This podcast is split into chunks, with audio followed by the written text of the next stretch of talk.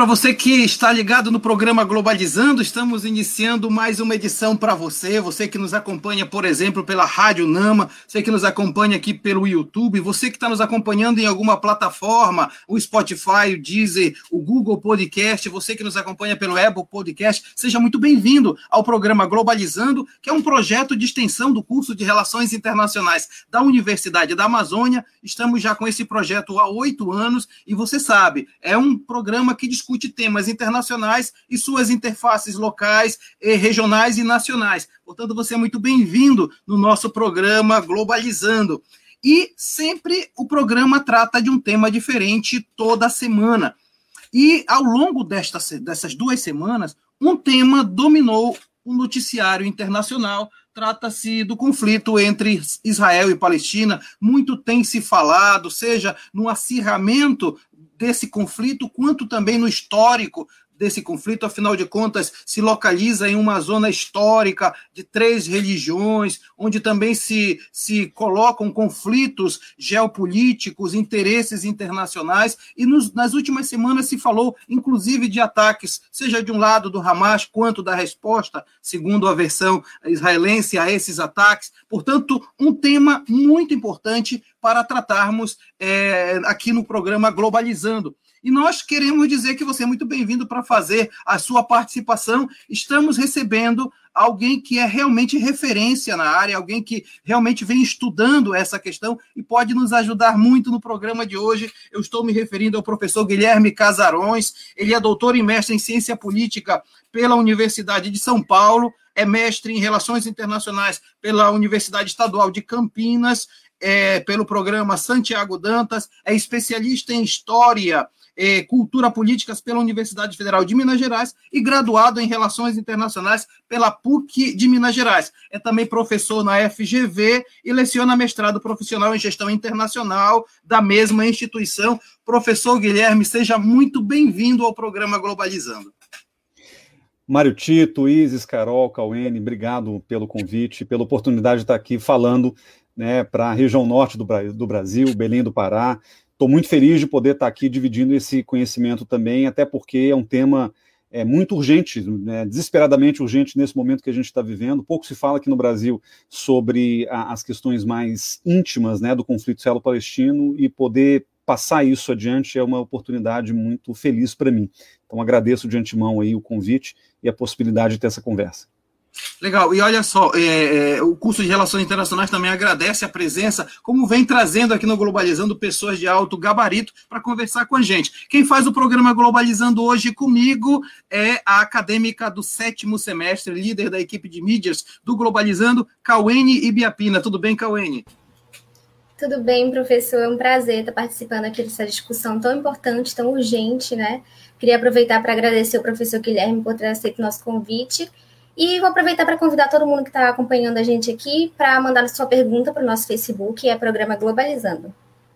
Legal, Cauene, seja bem-vinda. E também quem está fazendo o programa com a gente hoje é a internacionalista Isis Maíra, que cuida de todas as orientações do nosso programa. Isis, muito obrigado por ter vindo aqui ao programa. Oi, pessoal. Olá, todo mundo que está ouvindo a gente, vendo a gente. É, por, muito obrigada, professor Guilherme, por, por estar aqui proporcionando essa discussão tão importante. E não se esqueçam de ir lá no nosso Twitter, vocês podem mandar perguntas por lá, podem interagir com a gente, é pglobalizando.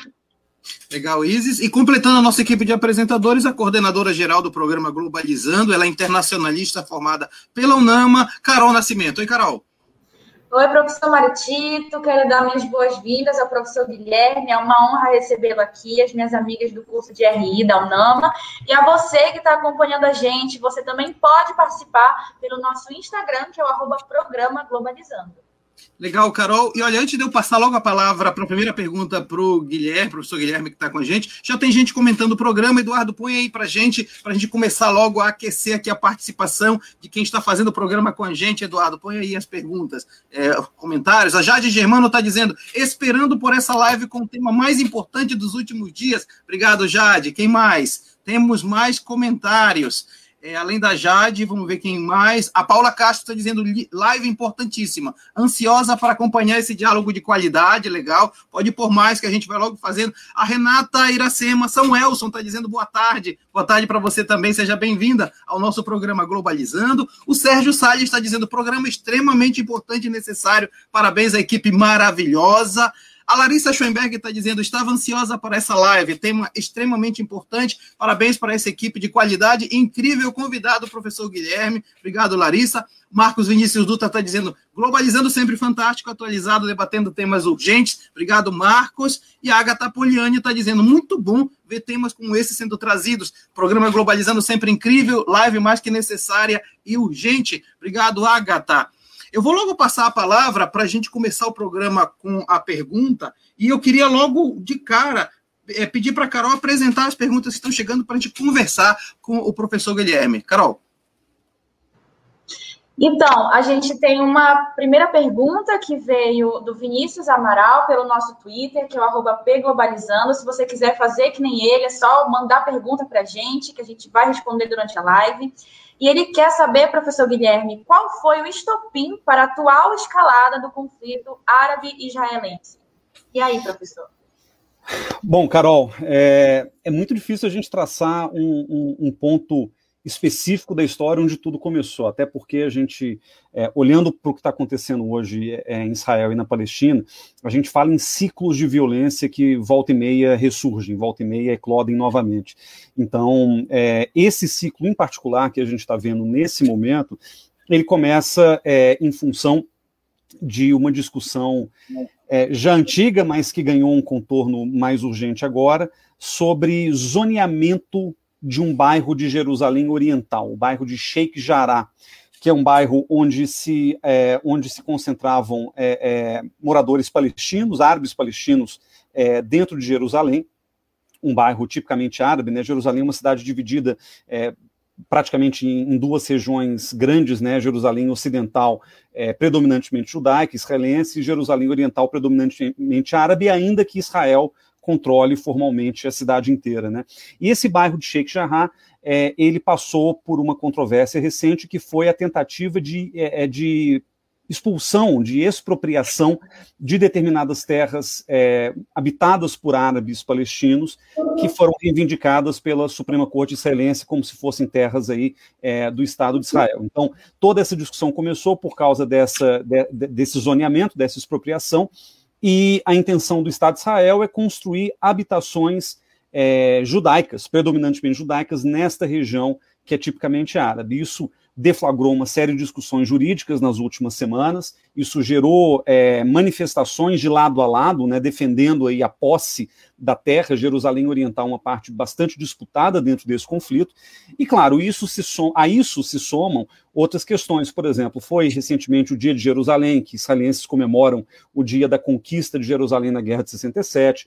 Foi o fim do Ramadã, que é o feriado muçulmano, que também é um momento de peregrinação de muçulmanos é, nas cidades sagradas. Jerusalém é considerada uma cidade sagrada do Islã é, na mesquita de Al-Aqsa, né, que é uma mesquita importantíssima que fica em Jerusalém. Então, houve restrição, por exemplo, do acesso de muçulmanos palestinos, principalmente na peregrinação é, na mesquita de Al-Aqsa em Jerusalém. Isso também gerou uma série de, de reações negativas. Então, a violência ela vai pouco a pouco tomando corpo.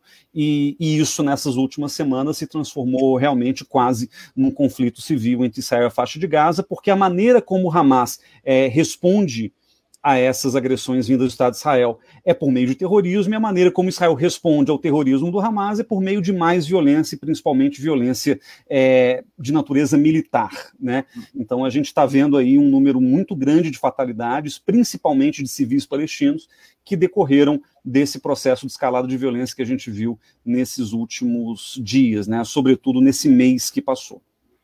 Fato está, né, professor Guilherme, que, na verdade, como os conflitos são cada vez mais televisionados, mediatizados, se tem muito mais acesso a imagens, a informações, a versões e contraversões também, né? Então, de alguma forma, acaba se criando uma série de sub-histórias em relação a isso. É importante entender Gaza, né? Gaza é um pedaço de terra bem separado do resto, né, professor Guilherme?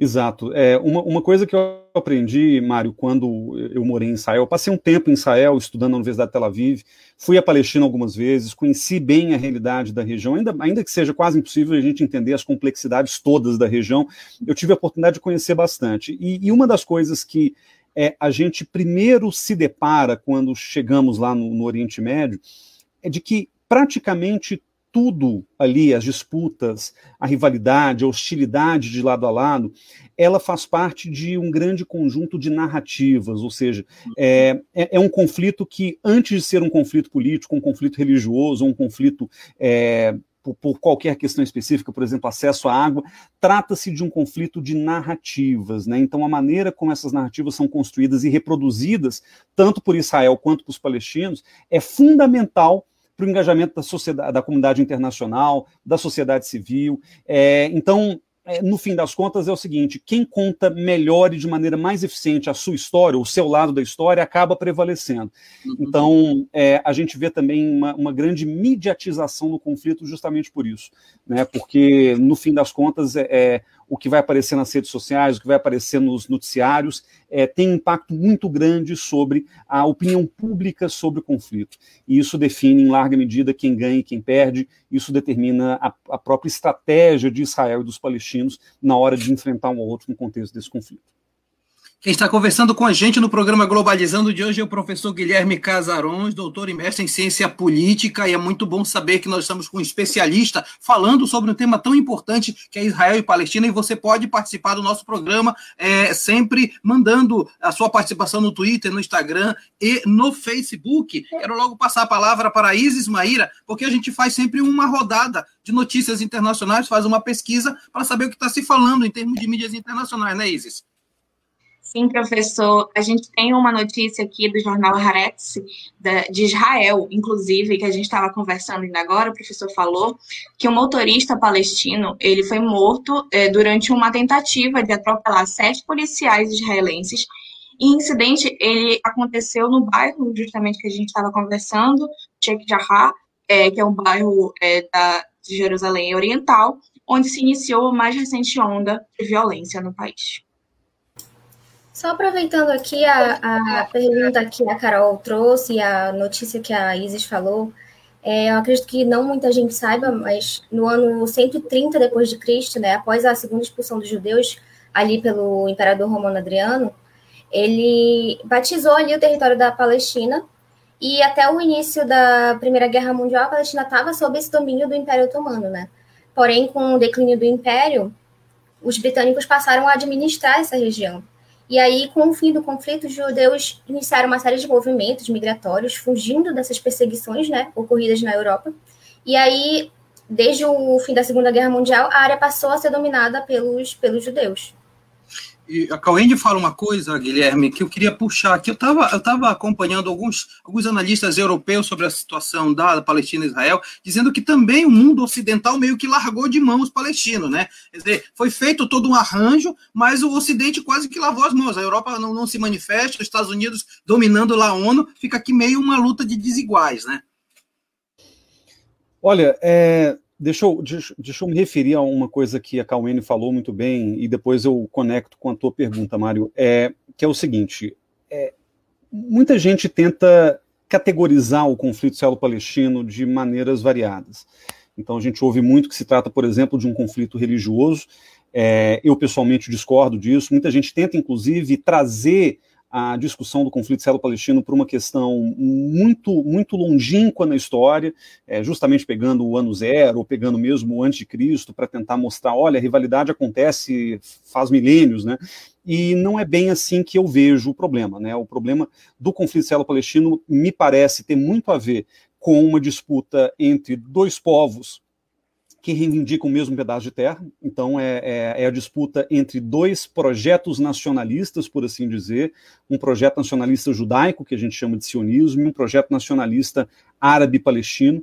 E, e, esses projetos eles estão em disputa é, há pelo menos um século, há mais ou menos um século. Né? E, e a comunidade internacional ela sempre teve um papel muito importante de tentar mediar e viabilizar a existência de dois estados para dois povos na região. E essa foi a primeira tarefa, aliás, em glória, que a ONU é, incorporou depois do fim da Segunda Guerra Mundial. Então, Cauene, quando a Inglaterra meio que abriu mão da Palestina é, e deixou que a ONU resolvesse o problema, a ONU se incumbiu de dividir aquela terra em dois estados. E isso, isso acabou não gerando né, a consequência é, imaginada. Israel virou um país, se declarou independente, só que a Palestina não conseguiu ter o mesmo destino. E até hoje a gente discute muito o conflito a partir desse marco, né, que são os dois estados. A gente mentaliza né, um futuro próspero para a Palestina a partir dessa solução de dois estados. O problema é que, dada a evolução do conflito, eu acho que a gente pode falar disso daqui a pouco um pouco mais é, de maneira mais detalhada, mas dados os desdobramentos do conflito, hoje eu pessoalmente já acredito que uma solução de dois estados, como a gente mentalizou por muitas décadas, ela já é inviável. Então, infelizmente, a comunidade internacional, ao largar os palestinos, como o professor Mário Tito falou muito bem, é, ela acaba é, inviabilizando ainda mais qualquer perspectiva de que os palestinos tenham um Estado para chamar de seu. Legal, o professor Guilherme, Guilherme Casaroso está conosco aqui no programa Globalizando. Tem comentários chegando, nosso programa é tão bom que muita gente está comentando, ver se dá o tempo todo, né? Vamos lá. Ana Corrêa está dizendo, boa tarde, tema de suma importância no cenário atual. Obrigado, Ana. Tem também comentários do Luiz Sampaio, mais um debate incrível, parabéns, equipe. Obrigado, Luiz. É, também a Jennifer de Souza está dizendo, globalizando sempre nos surpreendendo. Esse programa é super necessário. Parabéns, equipe. Obrigado, Jennifer. E a Ana Maria Ravagnani Rodrigues, é sempre um prazer ouvir Guilherme. Olha, é, já é referência para gente. Rosa Lídia está dizendo, boa tarde. Parabéns pelo tema abordado nesse debate, obrigado.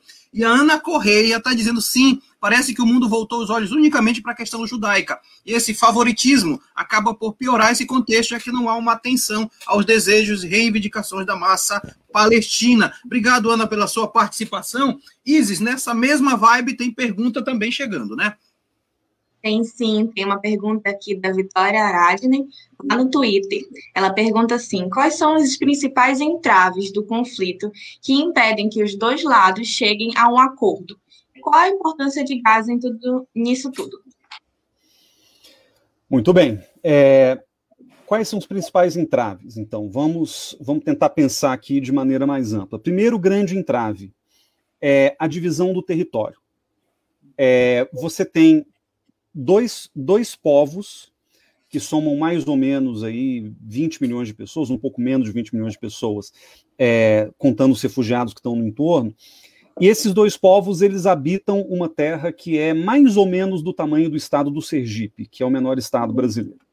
Ou seja, é, você fazer qualquer divisão territorial para contemplar o interesse de dois povos, que tem aí um histórico já de um século de ódio mútuo, de rivalidade, isso dificulta e complica muito a situação, para começar. Né? Segundo, desde o começo dessa disputa, desde a partilha da ONU no ano de 47, é, não há consenso sobre o contorno ideal desses dois estados que, em tese, formariam essa região. Então, é, querendo ou não, mesmo que a gente obedecesse às linhas da ONU de 47, seriam dois estados é, é, descontíguos, né, em grande parte.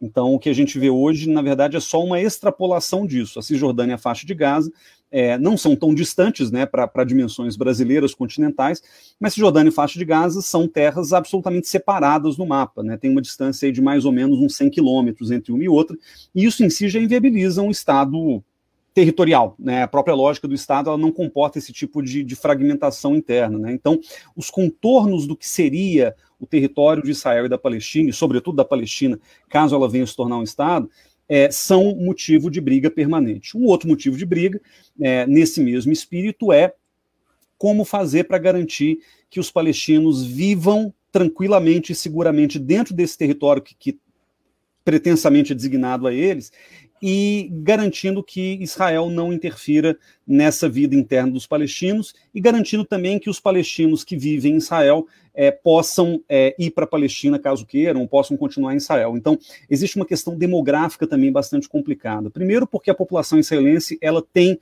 um componente grande árabe, né? Árabes palestinos é, ou árabes israelenses, na realidade, vivem em Israel, muitas vezes se identificam com Israel, algumas vezes se identificam é, com, com, como palestinos. Então, esse é um problema também que tem que ser resolvido. Né? A população palestina em Israel é grande. É, e você tem hoje, dentro dessa questão territorial também, mais ou menos 700 mil israelenses judeus vivendo dentro da Cisjordânia em assentamentos que são considerados ilegais pelo direito internacional. Então, a questão dos assentamentos, ela é um agravante, é, talvez o principal complicador prático qual, de qualquer tentativa de se viabilizar um Estado palestino no território, né, no, no, que eles chamam de linha de 67, que no fundo é o território que deveria ser da Palestina é, ao fim da guerra de independência de Israel. Uma outra questão, por fim, diz respeito a Jerusalém, porque Israel reivindica Jerusalém como a sua capital, e aqui é, isso está na, na, na, própria legislação de Israel, una e indivisível. Né? Então, é, é, para muitos israelenses, é, é, Jerusalém, a cidade de Jerusalém não é negociável. E Jerusalém, só, só para lembrar aqui e pontuar, ela é uma metrópole, metrópole tão grande é, quanto Belém do Pará. Quantos habitantes tem Belém? Uns 3 milhões de habitantes, mais ou menos? É. é. então Jerusalém é uma cidade é, mais ou menos tamanho de Belém do Pará, só que tem uma particularidade, né? Além de ser uma metrópole, ela tem um pequeno centro de um quilômetro por um quilômetro, ou seja, que a gente chama de cidade antiga de Jerusalém, que é onde fica o Muro das Lamentações, que é onde fica a Mesquita de Al-Aqsa, que é onde ficam é, é, o, as grandes disputas, o Santo Sepulcro, então onde ficam as grandes disputas religiosas de cristãos, judeus e muçulmanos. Ou seja, é, no fim das contas, é menos uma questão de divisão urbana ou metropolitana e mais uma questão de quem ficará com a soberania dessa parte antiga de Jerusalém. E sobre isso não há consenso nenhum. E aí o elemento religioso, por mais que o conflito não seja propriamente de religião, esse, essa questão religiosa é o que vai, no fim das contas, definir qual vai ser o rumo das negociações e esses entraves se tornam praticamente inviabilizadores de qualquer possibilidade de um, um consenso de dois estados na região. Você está no programa Globalizando e nós estamos conversando com o professor Guilherme Casarões sobre a questão é, de Israel-Palestina, tema muito interessante. Nós fazemos sempre uma, uma viagem ao redor do mundo da notícia e temos uma notícia para destacar, né, Cauê? É isso aí, professor. A gente trouxe aqui uma notícia do jornal Associated Press dos Estados Unidos, que diz que Israel realizou diversos ataques aéreos em uma investida que se resumiu no bombardeio da casa de um líder do Hamas e que destruiu né, parte de um campo de refugiados. E isso resultou na morte, na morte né, de 10 pessoas e destruiu um arranha-céus que abrigava essa The Associated Press e outras mídias. E só para complementar um pouquinho esse assunto que a gente está discutindo, a nossa equipe trouxe algumas informações para a gente poder entender o contexto histórico, né?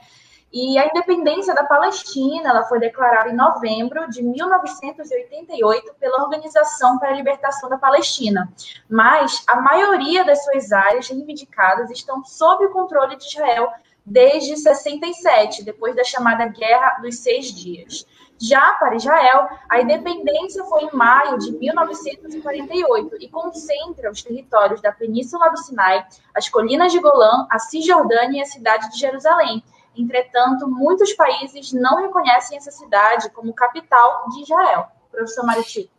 É, Guilherme, a Carol fala numa coisa. Aliás, o que a Carol fala e a Cauene fala dá, dá um outro programa, né? Porque assim, eu poderia te perguntar o seguinte: você sabe que ao mesmo tempo que tem toda essa discussão sobre os territórios ocupados, tem também a questão eleitoral interna de Israel, né? Com toda essa, essa democracia meio fraquinha que às vezes muda muito rapidamente. Eu queria que tu falasses um pouquinho desse, desse, dessa relação entre esse, esse conflito e a situação interna política de, de Israel.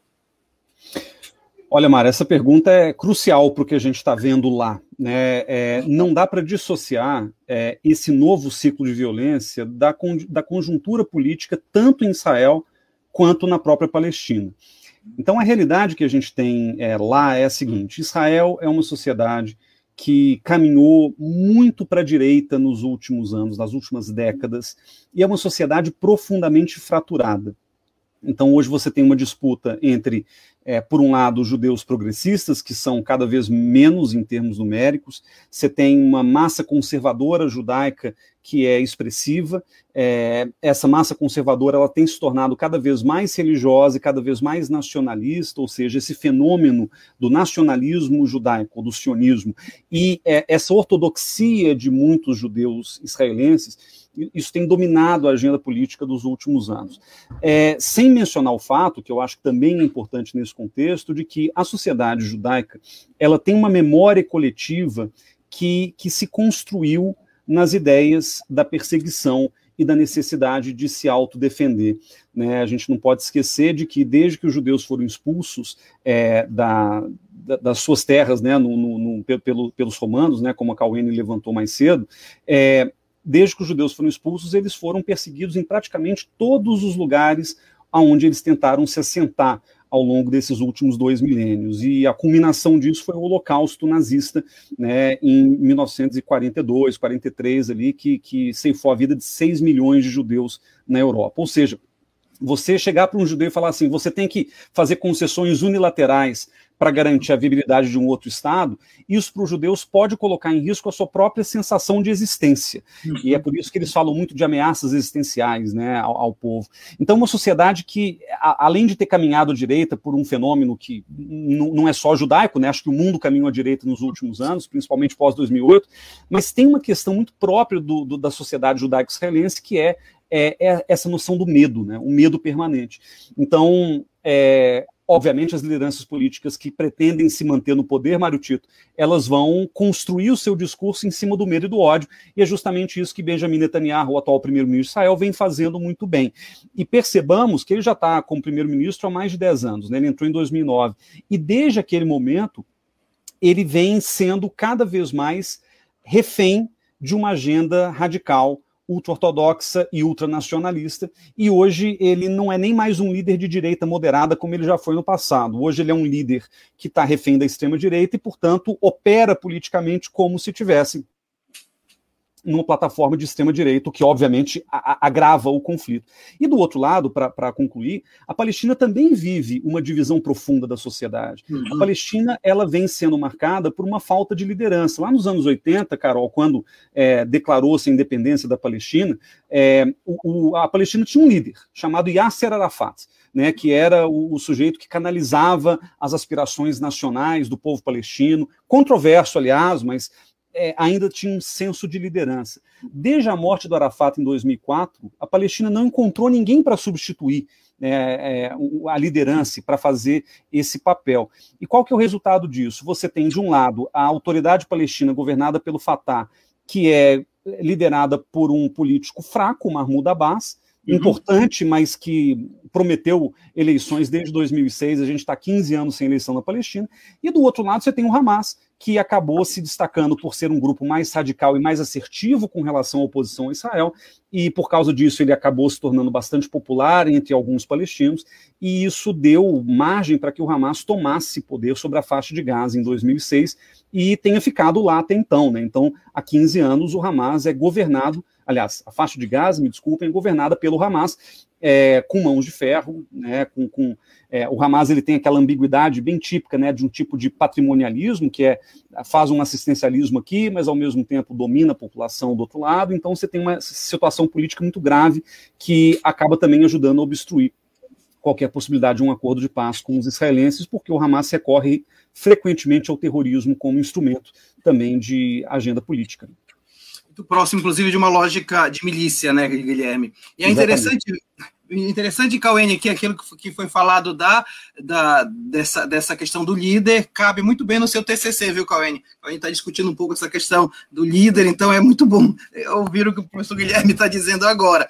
Tem comentário chegando, né, Eduardo? Tem gente comentando o nosso programa. Muito bom saber que você está conosco aqui sobre o nosso programa Globalizando, discutindo as relações entre Israel e Palestina. A Kate Oliveira está dizendo parabéns a toda a equipe do Globalizando pelo programa incrível que traz assuntos importantíssimos para a discussão. Obrigado, Kate. Maria Clara Madorra dizendo a live mais esclarecedora dos últimos tempos. Abraço, Globes. Obrigado, Maria Clara.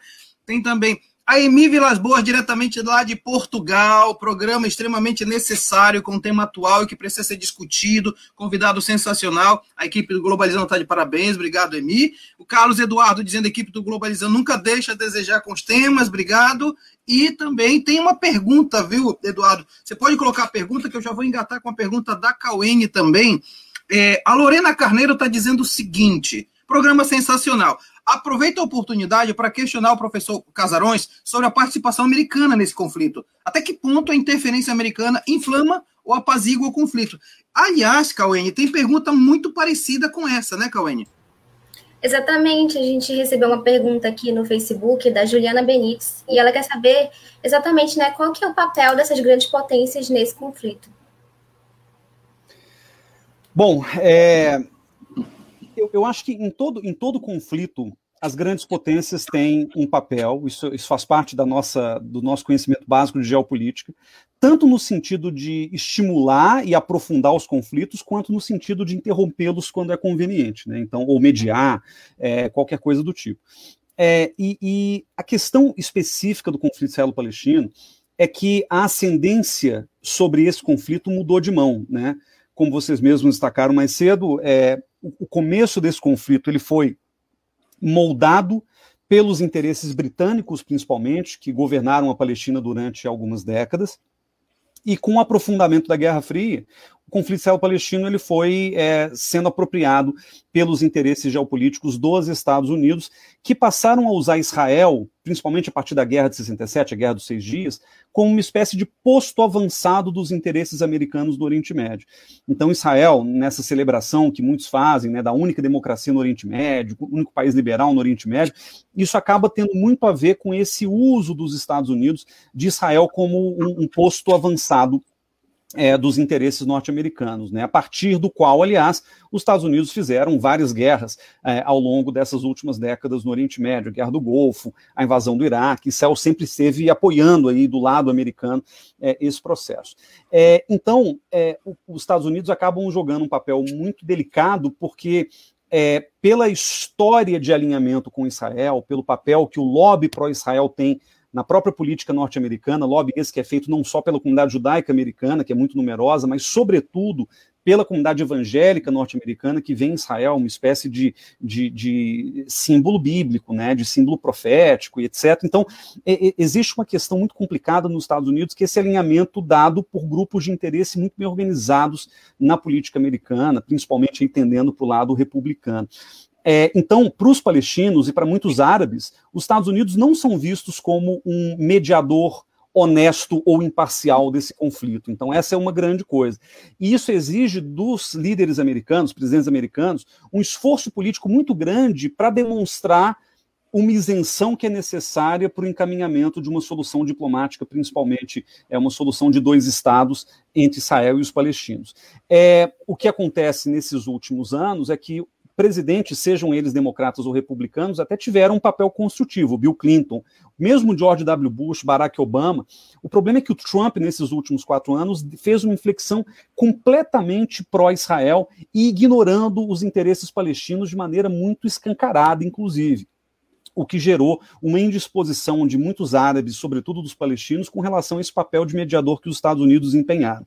O Biden tem um desafio, portanto, né, para concluir. O desafio é o seguinte: é, ele vai ter que redobrar os seus esforços para mostrar para os palestinos que há uma boa vontade dos Estados Unidos no sentido de encaminhar esse conflito para um bom fechamento, né, para uma solução de dois estados, que é o mais provável que a gente tenha ainda como marco de negociação, mas é um desafio enorme, porque agora não só os Estados Unidos estão desmoralizados como mediadores desse conflito, mas também outras potências têm interesse em passar a entrar. Né? A gente não pode esquecer de que, desde a Guerra Civil Síria, a Rússia voltou a ser um ator importante na geopolítica uhum. do Oriente Médio. Ela tinha deixado de ser por muitos anos. A China pela primeira vez fez uma reunião em paralelo ali no Conselho de Segurança semana passada é, para negociar a solução para o conflito palestino nos termos dos interesses da China e de outras potências é, mais alinhadas com os palestinos. Ou seja, a, a, própria geopolítica mais ampla vem mudando, a China passa a, a, se envolver de maneira mais frontal em alguns conflitos, e pode ser que isso mude o equilíbrio de forças que pode levar, ocasionalmente, a uma nova renegociação de paz entre Israel e os palestinos. Nós estamos conversando com o professor Guilherme Casarões aqui no programa Globalizando. Você é muito bem-vindo no nosso programa. O professor Guilherme é um especialista na temática entre Israel e Palestina, é mestre e doutor em ciência política pela USP. E a gente tem comentários é, chegando sobre o nosso programa. A Maria Lúcia Rodrigues está dizendo programa educativo e maravilhoso. Obrigado, Maria Lúcia. Ana Maria Ravagnani Rodrigues diz: o Egito teve participação importante na mediação da negociação do cessar-fogo deste conflito, né? A, e a Larissa Schoenberg está dizendo: é interessante ressaltar que, especificamente na situação atual, como Israel está administrando esse conflito, visto que Israel é um dos países que mais está vacinando sua população e doando várias doses para países em troca de apoio para o meio internacional, em contrapartida a isso, cedendo pouquíssimas doses de vacina aos palestinos, e aí já faz parte, inclusive, dessa, desse, desse nuances do próprio conflito, né, professor Guilherme? Mas antes de eu passar a palavra para você, eu queria que a Carol jogasse um pouquinho a ideia é, da notícia que nós vamos comentar para fundamentar ainda mais a nossa conversa. Carol. Sim, mais uma vez nós vamos viajar pela imprensa internacional para ver o que, que se está comentando né, sobre o assunto no mundo.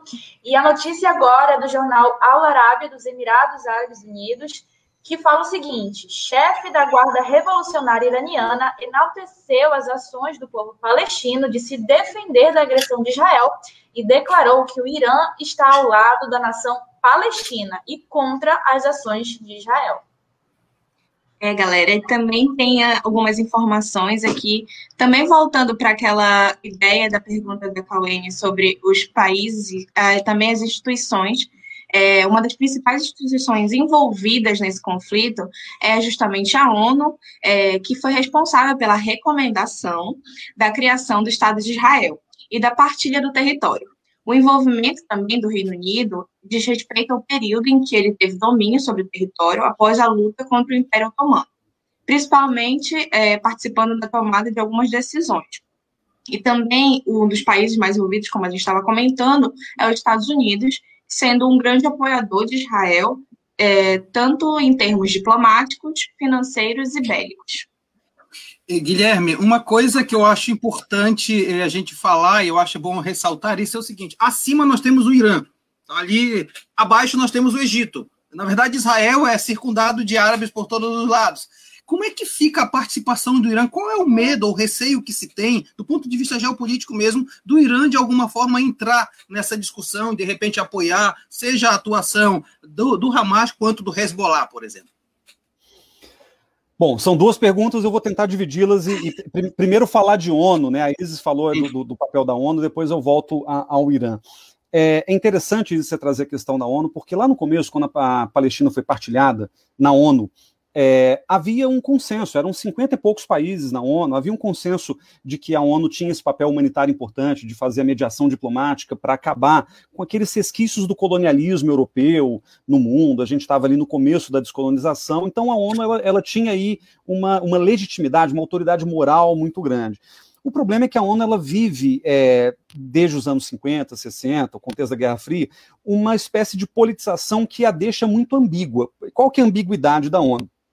De um lado, você tem a Assembleia Geral da ONU, composta por 193 países, a maioria esmagadora dos quais países em desenvolvimento países que passaram por problemas de colonialismo, países que se emanciparam nos anos 50 e 60, e países que, até por uma questão histórica e uma questão moral do seu perfil, é, é, do seu perfil de sociedade, se alinham à causa palestina.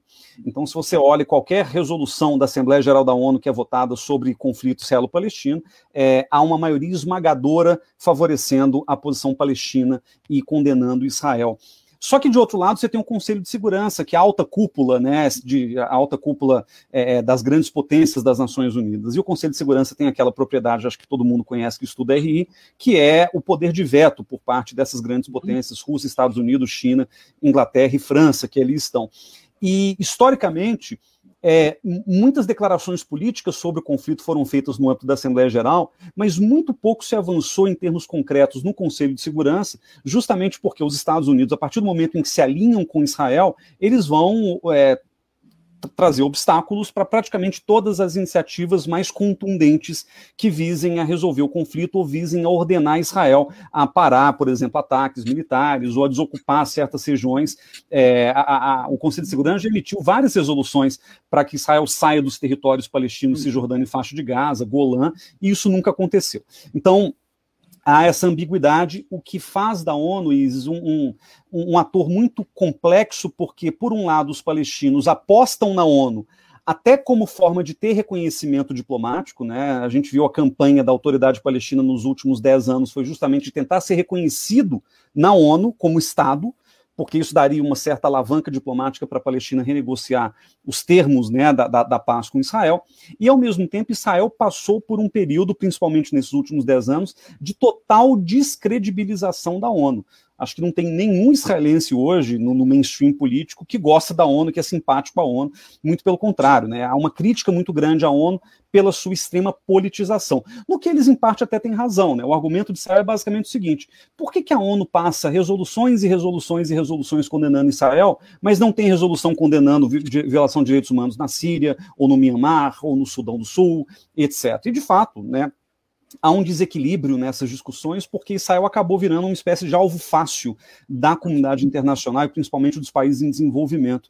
Então a ONU ela acabou sendo esvaziada do ponto de vista é, diplomático, porque ela também deixa de ser um mediador confiável nessa difícil equação que a gente tem no conflito israelo-palestino. E tudo isso se torna ainda mais complicado, para ir para a pergunta do, do, do, professor Mário Tito, é, com o, o, agravamento das condições geopolíticas do Oriente Médio. Porque o, o que acontece é o seguinte: durante muito tempo, e aqui eu estou pensando sobretudo na década de 90, de 1990, é, a situação geopolítica do Oriente Médio era muito favorável a uma paz entre israelenses e palestinos.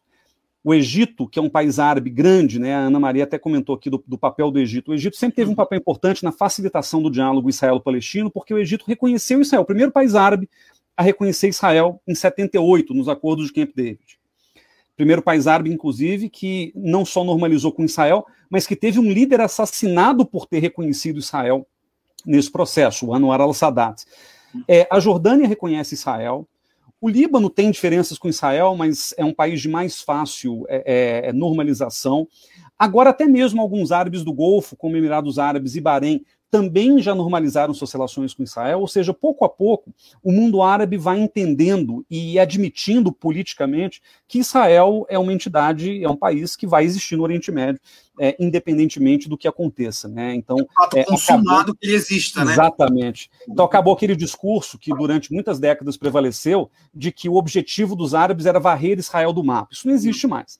Agora, querendo ou não, existem do, dois grandes grupos, aliás, três grandes grupos, que ainda defendem a posição de varrer Israel do mapa. Um deles é a República Islâmica do Irã. O Irã é um dos poucos países do Oriente Médio que nem árabe é. É persa, tem uma civilização antiga por trás. É um país muito religioso, governado por uma, uma espécie de teocracia republicana, é uma situação um pouco diferente até das monarquias absolutistas do Golfo. E é um país que, por ver o mundo muito a partir das lentes do Islã xiita, é, ainda vê Israel como um, um, problema que tem que ser eliminado do Oriente Médio. Então, o Irã vem se posicionando muito contra Israel. É, o presidente do Irã atual ele é mais moderado, mas o Mahmoud Ahmadinejad, que presidiu o Irã por oito anos no, na década anterior, ele fazia declarações bombásticas do tipo temos que varrer Israel do mapa, negava o holocausto judaico e etc. Então, o Irã, principalmente o Irã potencialmente nuclear, é visto como uma ameaça realmente existencial a Israel, porque, é, bom, em relações internacionais a gente aprende muito aquela ideia do equilíbrio de poder nuclear, né, o balanço de poder, né, o mutual assured destruction, né, essa ideia de que países com bomba atômica não vão se destruir, mas os israelenses não têm o menor motivo para acreditar que um governo de ayatolás religiosos vai ser racional o suficiente para não incorrer no suicídio político de jogar uma bomba atômica contra Israel, por exemplo. Israel que tem sua própria é, seu próprio arsenal nuclear, ainda que não admita isso publicamente. Então, o Irã é visto como, de fato, uma ameaça existencial. Agora, mesmo que o Irã não, não nem desenvolva, nem chegue a desenvolver o seu projeto nuclear, é, o Irã ele tem uma íntima ligação, e esse é o segundo ponto que eu queria levantar, com dois grupos não estatais, mas que representam uma ameaça muito mais próxima e muito mais direta a Israel. O Irã é muito próximo de um grupo libanês chamado Hezbollah, que é um grupo que domina, né, uma facção política que domina principalmente o sul do Líbano, que faz fronteira com Israel. O Hezbollah já, já, enfrentou duas guerras com Israel nos anos 80 e em 2006, guerras muito destrutivas, inclusive na região de fronteira. E o Hezbollah, por ser um grupo xiita no Líbano, ele tem essa filiação quase que religiosa com o Irã. E o Irã também é muito simpático e apoia o Hamas, que é o grupo palestino que, está é, tá ali na faixa de Gaza, usando Gaza como plataforma para seus atentados contra Israel e para tentar criar um Estado palestino em toda a região de Israel. Então, essa questão religiosa também aproxima o Irã do Hamas. O Hamas é sunita, não é xiita, mas tem essa proximidade. Então, isso torna o Irã né, bastante estratégico na região, isso torna Israel muito assustado com o Irã, porque não só a questão nuclear, mas essa amizade com os grupos não estatais acaba colocando o Irã no centro do debate geopolítico, na preocupação da perspectiva israelense. Olha só, o programa Globalizão está trazendo um tema fantástico e nós estamos aqui muito felizes de estar recebendo o professor Guilherme Casarões falando dos meandros, do que está por trás de todo o conflito entre Israel e Palestina. Isis, eu queria que tu explicasse para o professor Guilherme, para quem está nos acompanhando agora, como é que funciona a nossa playlist e por que, que a gente faz separado do nosso programa aqui na internet. Bom, pessoal, é, a gente né, tinha o programa na, na rádio e a gente sempre colocava músicas entrelaçadas junto com o debate, com os diálogos, porque a gente faz uma viagem musical por diversos países e é sempre muito legal como a gente está aqui na, na, plataforma, no Facebook, a gente não pode colocar as músicas, mas a gente continua compartilhando e fazendo a nossa playlist é, diretamente ligada com essa live. Então, essa playlist, a nossa playlist desta semana, ela vai tratar é, dos países que são diretamente envolvidos no conflito entre Israel e Palestina. A gente vai ter Estados Unidos, Egito, os Emirados Árabes, Marrocos, Iraque, Catar, Jordânia, Sudão, Israel e Brasil, claro, porque a gente não pode deixar de falar um pouquinho, colocar um pouquinho da música brasileira. E a nossa equipe de mídias, né, que é a KON, está aqui apresentando comigo, é a líder, ela vai disponibilizar essa playlist a partir de amanhã em todas as plataformas de streaming, né, e no, no YouTube também. Então vocês podem acompanhar, escutar as nossas músicas, que vão estar muito, muito legais. Eu sempre digo que é um do, das pimentas boas do nosso programa. Faz uma pesquisa, viu, Guilherme, por todos os países para buscar música de tudo quanto é lugar. Imagine o trabalho que é, como diz o Eduardo. Imagine o trabalho que é encontrar música do Bahrein, música do Botsuana, do Zimbábue. Mas a gente consegue, né, Isis? Dá, fica uma playlist Com bem certeza. legal. Amanhã nossa playlist já está disponível em todas as plataformas. Olha só, o nosso programa tá voando, o tempo está começando a ficar curtinho, mas a gente vai vencer, porque o tema é muito maravilhoso. Tem comentários, né, Eduardo, aparecendo para a gente aqui. E, e, também tem perguntas. Vamos ver se a gente consegue, é, num, num combo, fazer tudo. É, a Ana Maria está falando o seguinte: imagino que seja aí que Biden vai atuar mais fortemente. É bom, realmente é uma, é uma pergunta muito interessante depois para um outro programa, como é que vai ser a política norte-americana para o Oriente Médio em geral. A professora Leila Almeida está perguntando o seguinte: professor Casarões, sua abordagem é necessária para enxergarmos o conflito por outras lentes. Falando da Palestina, além de sofrer com os bombardeios atualmente, ainda administra crises e mortes com a pandemia? Ou seja, a pergunta dela é exatamente isso. E tem uma, uma segunda pergunta que vai casar com a da Carol, que é uma pergunta da Rebeca de Paula. Obrigado, Rebeca. Qual o interesse econômico na Palestina? Carol, tem essas duas perguntas e mais a que você tem para apresentar também para o professor Casarões. Temos sim, professor. Agora a nossa pergunta é da Vanessa Lobato, que mandou para a gente por aqui pelo Facebook. E ela quer saber quais são as consequências desse conflito para a comunidade internacional, professor Guilherme. Primeiro economia, depois as consequências, então, né? já que são perguntas, perguntas difíceis também. Mas, é, do ponto de vista econômico, né, a professora Leila perguntou aqui sobre, sobre essa, é, essa questão né, de como é que a Palestina é, administra tudo. É, eu diria que a pandemia ela, ela agrava uma situação que a gente já, já vinha discutindo há muitos anos, mas que é a desigualdade entre Palestina e Israel, porque além da questão da ocupação militar, além de toda a disputa que a gente vê, a gente não pode se furtar de, de constatar que Israel é uma sociedade desenvolvida, é um país desenvolvido, né, claro, com, com, traços de mundo em desenvolvimento, mas é uma economia muito baseada em serviço, em tecnologia, e que deu um grande salto econômico nos últimos anos. E a Palestina, é, é, ou, ou né, os territórios onde a administração palestina, é, são regiões é, muito pouco estruturadas do ponto de vista econômico. Então, são economias, é, é, é uma economia precária ainda, baseada né, na pequena agricultura, baseada no, no, no, comércio e nos serviços nos, nos, centros urbanos palestinos, como Ramallah, como Hebron, como a cidade de Gaza, é, mas é uma economia absolutamente precária e dependente, portanto, de ajuda internacional e hum. dependente de uma, de uma interação com Israel. Então, por exemplo, uma das grandes é, fontes de, de renda para os palestinos era o salário dos palestinos que sempre trabalharam em Israel, faziam essa né, é, essa comutação aí de ida e vinda para Israel, para trabalhar no setor de serviços, para trabalhar com turismo, etc. E isso acabou se perdendo muito nos últimos anos, graças às ondas de, de violência, de atentados terroristas. Então, os palestinos hoje já mal conseguem arrumar emprego em Israel. Inclusive, os árabes israelenses, né, que são árabes ainda que não estejam morando na Palestina, eles também são tratados muitas vezes como cidadãos de segunda classe em Israel, têm dificuldade de arrumar emprego, de alugar um apartamento. Então você tem uma série de problemas até estruturais, de racismo local, que dificultam muito essa integração econômica entre os palestinos e Israel. É, e a pandemia só agrava isso, porque a pandemia mostrou, por exemplo, como que a tecnologia somada a, a, a, uma economia estruturada, ela consegue garantir a vacinação, por exemplo, à esmagadora maioria das pessoas, enquanto que os palestinos, que dependem de insumos externos, dependem de fronteiras abertas e não têm essas fronteiras, dependem de, de uma. É, como é que fala? Tipo, uma, é, uma relação de ajuda humanitária no campo da imunização também, a Palestina não está conseguindo nada disso. Então, é, o conflito ele acaba agravando também esse isolamento econômico e sanitário da Palestina. É, por um lado, pode, você pode até olhar o copo meio cheio e pensar, bom, mas pelo menos porque estão isolados, os palestinos acabam se expondo menos ao contágio. Sim, mas isso não, é, não muda o, o quadro de que você está tendo um aumento no número de casos, número de mortes, os hospitais palestinos não dão conta, tem muito palestino tendo que ir para Israel ou para o Egito para poder ser atendido. É, e essa é uma tratativa difícil, porque ela envolve embaraços diplomáticos e, e, de segurança de todo tipo. Então, essa é uma situação muito complicada né, da economia.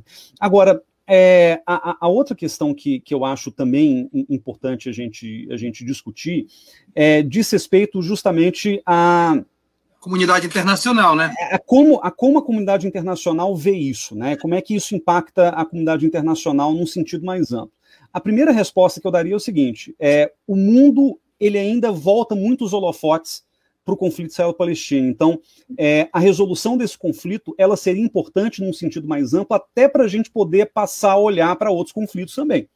Então a gente acaba gastando muito tempo e muita energia, até acadêmica, né, Mário Tito? A gente estuda muito esse conflito e pouco o que acontece, por exemplo, nos rincões da África, ou mesmo no Iêmen, né, no, no próprio Oriente Médio e tal. Mas tem uma outra questão que é a seguinte: é, existe um peso simbólico da Palestina que a gente não pode ignorar. A Palestina ela é tão focada, ela é tão fundamental para a discussão da geopolítica internacional, porque ela é o berço do judaísmo, porque ela é o berço do cristianismo, porque ela é, é uma região sagrada para o Islã também. Então a gente está falando aí de uma, de uma população de mais ou menos 3 bilhões de pessoas, né, quase metade do, do mundo, que tem algum interesse simbólico ou concreto na, na região da Palestina. Então é um conflito que acaba atraindo muito interesse internacional por causa disso também. E, obviamente, a continuidade desse conflito é, é mais um símbolo de que a comunidade internacional tem falhado no seu papel de contribuir para transformar o mundo num lugar mais pacífico. Infelizmente, é, esse conflito acaba escancarando essa incapacidade da comunidade internacional de se posicionar de maneira adequada, um conflito que já se arrasta há mais de um século, ele já poderia muito bem ter sido encaminhado da maneira mais adequada. Legal, professor Guilherme é, é, Casarões está com a gente. É interessante que é, nós temos ainda é, informações para você em viagem pelo mundo da notícia nesse último bloco. Deixa eu passar para a Isis Maíra, que tem informações para você. Tem uma notícia aqui, pessoal, do jornal Arab News, da Arábia Saudita, que fala que o ministro das Relações Exteriores da Arábia Saudita, Faisal bin Farhan, acusa Israel de graves crimes contra os palestinos e pede a intervenção da comunidade internacional para dar um fim às práticas israelenses. Só, se eu puder fazer um comentário, né, só aproveitando aqui a, a fala da Isis sobre essa notícia, né, que, que fala do posicionamento da Arábia Saudita, é, após a, essa escalada de violência entre Israel, israelenses e palestinos, a comunidade internacional tem feito um apelo né, em prol da paz. Né? Por exemplo, o governo estadunidense e o Reino Unido eles têm pedido fim desse conflito né, para evitar ali que hajam mais vítimas. Eles têm criticado fortemente as ações palestinas. E a União Europeia também, né, por outro lado, ela condena a ação de ambas as partes, é claro. E o Alto Comissariado da ONU tem da, para os direitos humanos tem publicado notas, tem condenado toda essa violência e toda e qualquer incitação à violência, né? Assim como qualquer tipo de divisões étnicas, de provocações entre as partes.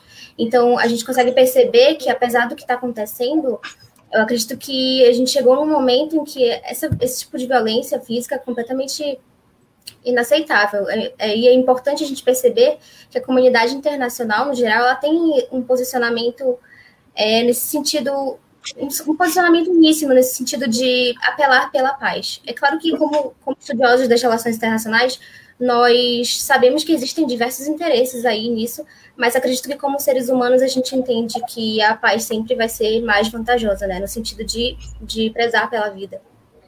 Legal, Cauene. Olha, deixa eu correr rapidinho, que tem uns comentários e umas perguntas aqui, Guilherme, bem interessantes. Põe pra gente, Eduardo, rapidinho. É... A Vitória Vidal está dizendo o seguinte: boa tarde, Guilherme Casarões, Mário Tito, equipe Globalizando. Qual o impacto do Biden apoiar o cessar-fogo e o que se espera do pronunciamento que ele está para fazer? E o que se falar das análises que o conflito Israel-Palestina se encaminha para uma guerra completa, mesmo com uma pressão internacional, a chance de que aconteça, ela agradece. Para você, então, para encerrar um pouco essa, essas questões, é, Guilherme. Bom, duas coisas. Primeiro, Biden é, é, é, o presidente mais à esquerda que a gente vê nos Estados Unidos nos últimos, é, nas últimas décadas, né? Então, por ser mais à esquerda, você vê a plataforma doméstica dele é muito ambiciosa, inclusive, uhum. é, é, bem possível que o Biden tente fazer um papel é, mais assertivo com relação ao conflito israelo-palestino, não no sentido de alienar Israel, mas no sentido também de jogar o peso político e diplomático dos Estados Unidos para tentar, de uma vez por todas, encaminhar esse conflito. A gente não pode esquecer de que, da perspectiva americana, é, problemas no Oriente Médio são extremamente contraproducentes. O mundo ideal dos Estados Unidos é um mundo em que ele esteja livre para lidar com a China que é o seu Sem principal dúvida. rival geoeconômico, geopolítico, né, no, no, longo prazo. Qualquer coisa no Oriente Médio acaba sendo um, uma distração é, contraproducente. Então, se o Biden conseguir encaminhar esse conflito é, nos seus quatro anos de mandato, seria o mundo ideal para os Estados Unidos, ainda que é, seja muito difícil de acontecer. Então, a gente pode esperar um engajamento maior do Biden, mas talvez não um engajamento decisivo, infelizmente. É, agora, com relação à, outra parte da, da, da, pergunta, se vai haver uma guerra total entre Israel e Palestina, primeiro, não por duas razões. Eu não acho que isso possa, possa acontecer. Primeiro, porque é, existe uma questão de proporcionalidade de uhum. forças entre Israel e Palestina. Né? Gaza não é capaz, o Hamas em Gaza não é capaz de deflagrar uma guerra total contra Israel, a não ser que mobilize Irã, mas eu acho muito pouco, muito, muito pouco provável que isso aconteça. Então, esse é o primeiro fator. É, o, que, o que o Hamas quer em Gaza é matar, vamos dizer, um número moderado de civis com aqueles foguetes caseiros que eles fazem, para forçar Israel a dar uma resposta que gere uma crise humanitária uhum, e coloque uhum. Israel uhum. nos holofotes da comunidade internacional, constrangendo o país. É isso que o Hamas quer fazer e é essa a função do seu terrorismo. E a verdade, gente, até para terminar, concluindo a respeito do tema, eu queria até terminar num tom mais otimista, mas acho que não tem muito jeito, né? É, para terminar, o que eu diria é o seguinte: o conflito de baixa intensidade favorece os lados que estão no poder na Palestina e em Israel. Favorece uhum. o Benjamin Netanyahu e o seu grupo de extrema-direita, pelo qual ele foi sequestrado nos últimos tempos, e favorece certamente o Hamas é, na sua disputa de poder com a autoridade palestina dentro né, do, do, do, governo palestino. Então é bem provável que esse conflito de baixa intensidade ele permaneça porque ele favorece os grupos que já estão lá e é bem provável que mais um ciclo de violência daqui a pouco apareça de novo, justamente dentro dessa dinâmica que já vem recorrendo há pelo menos uma década. E olhando para o que acontece na Síria, cada vez mais o conflito vai sendo naturalizado, passa a sair das grandes manchetes e vai se cozinhando em banho-maria essa situação, né? Professor Guilherme, Cam... é, quero falar Casarões, Professor Guilherme, nós estamos profundamente satisfeitos, assim, muito, muito contentes com a sua participação no Globalizando. Queríamos que fosse mais, mas aqui na rádio a gente tem um espaço de uma hora e a gente tenta cumprir nesse espaço. Mas olha, o que nós conversamos aqui de fato vai servir seja para aqueles ouvintes que estão acompanhando sobre outras plataformas, mas para nós, dentro do curso de Relações Internacionais, vai servir para muita discussão interna, para aprofundar temáticas. Eu queria agradecer realmente muito a sua participação aqui no programa Globalizando. Gente, foi um prazer enorme. Obrigado de novo, Mário Tito, pela oportunidade. Cauene, Isis, Carol, foi ótimo estar aqui com vocês. Espero que da próxima eu esteja pessoalmente em Belém do Pará para a gente poder continuar essa conversa. Já está feito o convite para vir, vir aqui no, no, em Belém para falar no Globalizando. Antes de eu agradecer a equipe, eu quero chamar a Giovana Ramos, que nós temos dois projetos grandes de extensão. O projeto que é o programa Globalizando e o site internacional da Amazônia, que apresenta produções de temas é, dos alunos de relações internacionais. Para falar dele está Giovana Ramos. Tudo bem, Giovana? Tudo sim, professor. E aí, fala para gente como é que é, qual é a produção desta semana. Então, gente, durante a semana vamos ter várias programações de artigos acadêmicos e vídeos é, na segunda-feira, teremos o texto da Yane de Paula sobre os avanços e retrocessos do, da relação Brasil e África no século XXI. Na quarta, dia 26, teremos o texto da Renata sobre a fome no Brasil, uma questão de economia política. E, por fim, para finalizar a semana, teremos o texto do Tiago Amaral sobre a quebra da patente das vacinas para a Covid-19. Então, gente, é bem fácil para acompanhar essas nossas produções. No Instagram e no Twitter somos o da Amazônia e no Facebook e no YouTube somos o Internacional da Amazônia. O nosso site está disponível em todas as nossas plataformas. Giovana, é sempre um prazer te receber aqui. Agora, falar, ver que os alunos estão produzindo temas muito legais, dá um orgulho, né? Porque muita gente produzindo no site, né? Uma riqueza muito grande, né, Giovana? Sim, temos vários quadros além desses, dos artigos, temos o Interdicas, temos o Durmo Informado, temos os vídeos que nós produzimos. Então, é muito enriquecedor contribuir com o site e ver que as pessoas também contribuem e que cresce mais ainda a comunidade internacional. Né? Então, é muito bom. Legal, Giovana, te agradeço muito. Fique aí, porque nós estamos quase encerrando o programa, viu, é, é, Guilherme? É um site que é sempre bom dizer, eu sempre falo isso, tá? Que, na verdade, nós somos da Amazônia. Então, a gente tenta entender o papel da Amazônia no mundo e o que, que o mundo está falando a respeito da nossa região. Mais do que nunca, a gente tem que saber da nossa região, porque cada vez mais a Amazônia está no, no centro das discussões internacionais. Por isso que eu te agradeci muito por estar aqui, porque é uma forma também de trazer mais gente para estar tá com a gente apoiando esse projeto, viu, Guilherme? É, agradeço muito a Cauene Biapina por estar com a gente, ela que é a coordenadora da equipe de mídias. Obrigado, viu, Cauene? Eu que agradeço, professor, foi um prazer muito grande, de verdade. Foi uma, um tema super importante da gente estar discutindo aqui. Queria agradecer a participação né, das minhas colegas e do professor Guilherme Casarões. Legal, Cauene. Isis, muito obrigado por estar com a gente. Foi uma aula do Guilherme, né? Com certeza. Nossa, foi uma aula sensacional. É, espero que todo mundo assista de novo. Se não deu para assistir agora, vai estar gravado no nosso, nosso Facebook, no YouTube. E a gente vai fazer também podcast. Não esqueçam de ver também o programa no sábado, que a gente vai, também vai estar, vai estar disponibilizando. E muito obrigada a todos, foi muito, muito legal. Legal. E a Carol Nascimento, que é a coordenadora geral do programa. Carol, muito obrigado também. Para quem já é formado, inclusive, vale para novas pesquisas, né, Carol? Com certeza, professor, obrigada.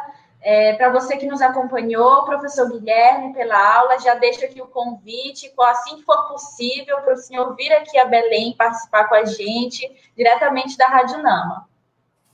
Legal, muito obrigado, Carol. E eu quero agradecer a todos que fizeram esse programa acontecer, a começar pelo Eduardo Oliveira, que dirigiu a transmissão desse programa, auxiliado pela Iane de Paula. Também quem esteve controlando o tempo do nosso programa foi a Camille Mácola. E também quem esteve nas mídias fazendo todo o suporte foi a Gabriela Grosso eu quero dizer que o nosso próximo programa nós vamos conversar sobre segurança e soberania alimentar, a questão da fome no mundo. Então você é muito bem-vindo sempre a este programa que é um momento de discutir temas internacionais e suas interfaces locais e regionais. Muito obrigado a todos, professor Guilherme, muito obrigado. Tchau, galera.